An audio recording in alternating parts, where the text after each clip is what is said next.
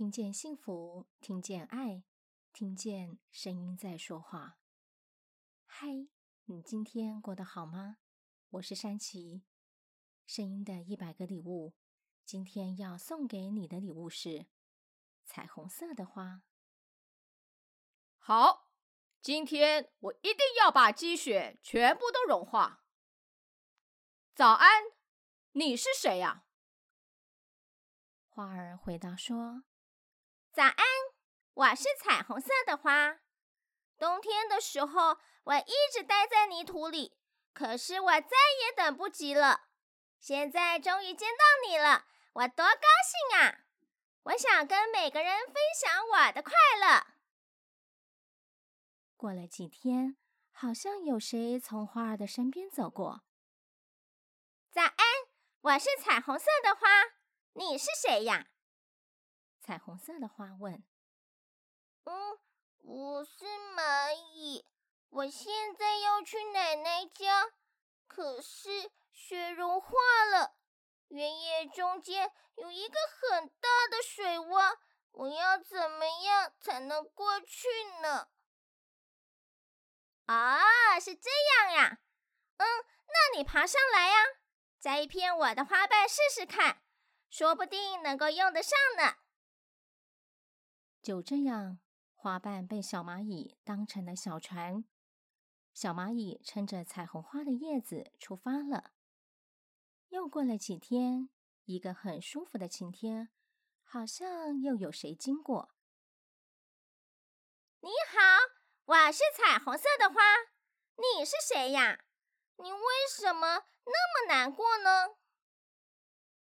彩虹色的花问：“我是蜥蜴，今天我又去参加宴会，可是没有合适的衣服，怎么办呢？”啊，也许我的哪一片花瓣会与你的绿色相配？你看呢？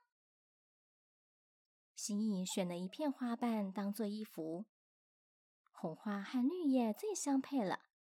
于是，绿色的蜥蜴披上红花，一下子变得好看，而且帅气起来呢。过些日子，每天的阳光都很强烈，好像有谁从花儿的身边走过。你好，我是彩虹色的花，你是谁呀？你怎么呼哧呼哧的喘着气呢？你好，我是老鼠。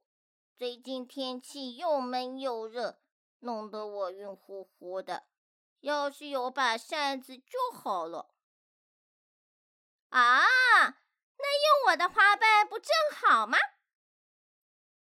美丽的花瓣又变成了小老鼠的扇子。白天越来越短了，已经是秋天了。好像有谁从天空飞过。你好。你是谁呀？你还会飞呀？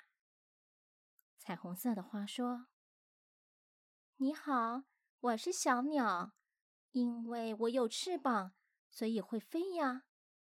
今天是我女儿的生日，我出来为她选一件礼物，可是飞来飞去，什么也没找到，真着急呢。”啊！那你看看我这有没有她喜欢的彩色花瓣呢？美丽的花瓣当做礼物，鸟妈妈带着彩虹花送的礼物，高兴地飞回家了。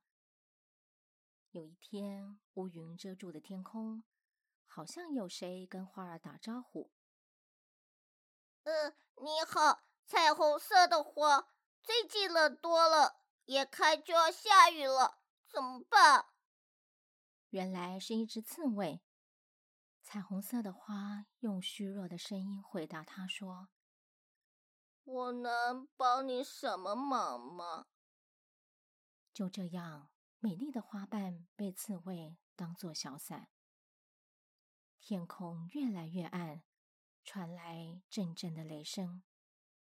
大风把最后一片花瓣给刮走了，太阳隐去了自己的光芒。彩虹色的花也折断了，但它依然静静地站在那儿，轻轻地、轻轻地飘落下来。很快的，大雪覆盖了所有的东西，一片白茫茫的。谁会想到，在这里曾经开过一朵彩虹色的花呢？就在这个时候，从雪中升起一道耀眼的彩虹色的光芒，把天空照亮了。蚂蚁、蜥蜴、老鼠、小鸟和刺猬都从远处跑了过来。他们看着光芒，心里渐渐的温暖起来。大家想起彩虹色的花曾经给过自己的帮助。漫长的冬天过去了。春天又来了。一天早晨，太阳探出头来，他吃了一惊，很高兴地说：“早安，彩虹色的花，又见到你了。”这本《彩虹色的花》，作者是细野玲子，绘者是麦克·葛雷涅兹，译者是普普兰，由二十一世纪出版社出版。本书曾经荣获日本绘画奖。及二零一零年好书大家读年度好书。作者麦克·葛雷涅兹利用轻松简单的故事，却精准带出助人为快乐之本的意涵。同时，画面的色彩丰富度和绘画手法，给孩子更多的乐趣和想象的空间。故事中的小花初次绽放，讲出他对于将快乐分享给每个人是乐意的，无论谁需要帮助。小花总是会愿意将她的花瓣分享出去，来帮助他们解决问题。这是一本风格很独特的作品。一朵彩虹色的花，将自己的花瓣都用来帮助有困难的小动物了，最后自己却被覆盖在白雪下面。可是他的希望和梦想仍然继续。当春天来到的时候，新的花朵又在阳光下绽放开来。这本书不仅叙述的是生命、阳光、爱与梦想，同时也在传达出积极、乐观、向上的力量。在帮助他人的背后，是不是一定要全然的牺牲自己呢？就好像如同故事中的小花，如果没有给予它的花瓣，是否还能够用其他的方法来帮助他人呢？当我们学会接受他人的帮助，除了要时刻保有感谢他人的心，同时也应该更有智慧的先照料好自己，也才能够有更多的爱与力量去支持他人。这也是这本彩虹色的花给予我们最宝贵的启发。我们是一群热爱分享声音能量的声音艺术家，透过声音传递知识和力量，把声音当作礼物送给你。每周三和周日送出声音的礼物。如果你喜欢我们分享的内容，欢迎您订阅我们的 Podcast，给我们五星评分，也邀请您在 Apple iTunes 留言分享你的收获或感动，这将是我们持续制造礼物的动力。谢谢您，我是山崎，我把声音当做礼物送给你。